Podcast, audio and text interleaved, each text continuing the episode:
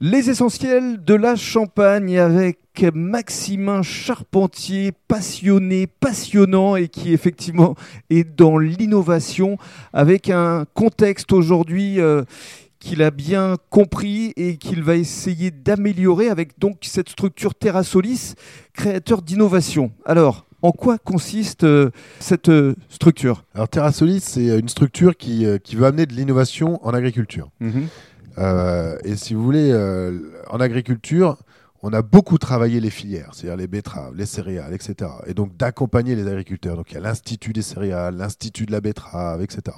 Mais nous, sur nos champs, on alterne les cultures tous les ans, en fait. Euh, et nous, dans la Marne, vous voyez, on, on alterne à peu près tous les 7 ans. En fait, on a tous les ans une culture différente pendant 7 ans, etc. Bien sûr. La luzerne, etc. Et en fait, pour innover en agriculture, il faut réfléchir le système dans sa globalité. C'est-à-dire, euh, c'est ce qu'on appelle une approche systémique. Alors, on faisait une culture par an historiquement. Mais là, avec l'adaptation au climat, avec l'opportunité de faire euh, du gaz avec la méthanisation, avec cette obligation du Green Deal d'être en neutralité carbone en 2050, on peut se poser la question, est-ce qu'il ne faut pas faire trois cultures en deux ans ou deux cultures la même année, faire évoluer la génétique pour ça? Mhm. En fait, est-ce qu'il faut euh, penser avec un, un prisme euh, de- de historique ou est-ce qu'il faut imaginer l'avenir à faire plus de protéines végétales Mhm. euh, etc. Et donc, comment est-ce qu'on accompagne l'agriculteur pour réfléchir tout ça sur l'approche système?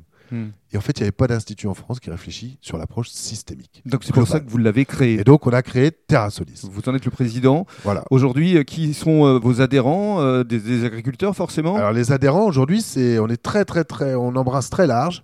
Euh, c'est la coopération, le négoce, les instituts, les universités, des startups, des grands groupes internationaux. Pourquoi? Parce que ce changement-là, cette approche système, il doit se faire avec tout le monde. Tout le monde est concerné, en Bien fait. sûr. Et donc, on est en intelligence collective, on fait bosser tout le monde pour réfléchir comment est-ce qu'on peut innover dans ce monde de demain avec cette approche globale. Et vous avez déjà euh, des projets sur lesquels vous travaillez actuellement? Alors, on a une ferme de 250 hectares, puisqu'on a repris une base aérienne euh, à 5 km au nord de Reims, le site de TerraLab, où là, on a 250 hectares d'essais, c'est un peu un terrain de jeu, où euh, on a un outil de travail au service du territoire, on accompagne des startups, on accompagne également toute la réflexion pour atteindre cette neutralité carbone. On a, on a ciblé la feuille de route, la mission de TerraSolis, Mhm. et aujourd'hui, la mission, c'est accompagner les agriculteurs et les territoires dans la neutralité carbone 2050. Alors comment vous allez vous y prendre? Alors, on, on essaye de, de justement faire des essais pour essayer de voir comment est-ce qu'on peut produire un maximum de biomasse avec le moins d'énergie fossile possible. Mhm. Et en fait, c'est un peu un bilan. hein. C'est cette empreinte carbone Mhm. qui est un bilan entre notre capacité à produire de l'énergie, mais avec combien d'énergie fossile? Et donc, nous, c'est avec le moins possible d'énergie fossile. Donc, ça, remet en cause quel type d'engrais je mets, Mhm. combien j'en mets, pour quelle production, etc. Et vous réfléchissez à un nouveau système où euh, moins on polluera et plus on sera récompensé. Alors sous quelle forme? Voilà. Alors en fait, euh, euh, si on veut qu'on change réellement, il faut que le consommateur change sa, sa façon de, de consommer. Mhm. Ça passera par là. Bien sûr. Et donc, euh, on réfléchit à sortir une, une crypto-monnaie avec euh, quelque part une carte de crédit carbone qui récompenserait en fait le consommateur dans ses actes d'achat décarbonés. Mhm.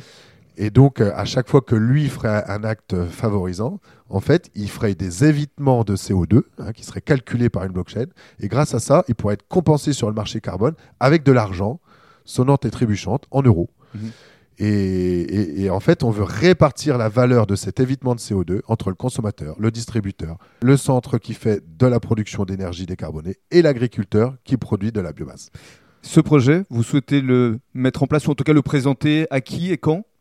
Alors c'est un projet qu'on travaille avec l'ensemble de nos partenaires justement de TerraSolis, où on a monté une filiale qui s'appelle TerraSolis Énergie, qui s'est structurée avec des partenaires euh, nationaux et aussi internationaux.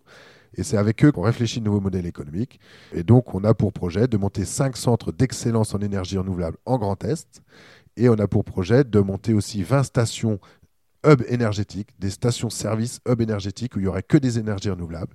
Donc là, on veut en monter une vingtaine aussi euh, en Grand Est. Et, et la crypto-monnaie, j'espère qu'elle pourra sortir euh, d'ici euh, un ou deux ans. Donc ça va arriver vite. Bah, écoutez, euh, en tout on cas, touche du bois. il faut qu'on valide tous ces éléments de langage avec notre conseil d'administration, avec notre bureau, avec tous nos partenaires, de façon à ce que ce soit le plus solide possible.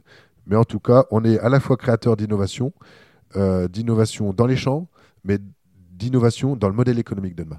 Bravo et merci. Merci.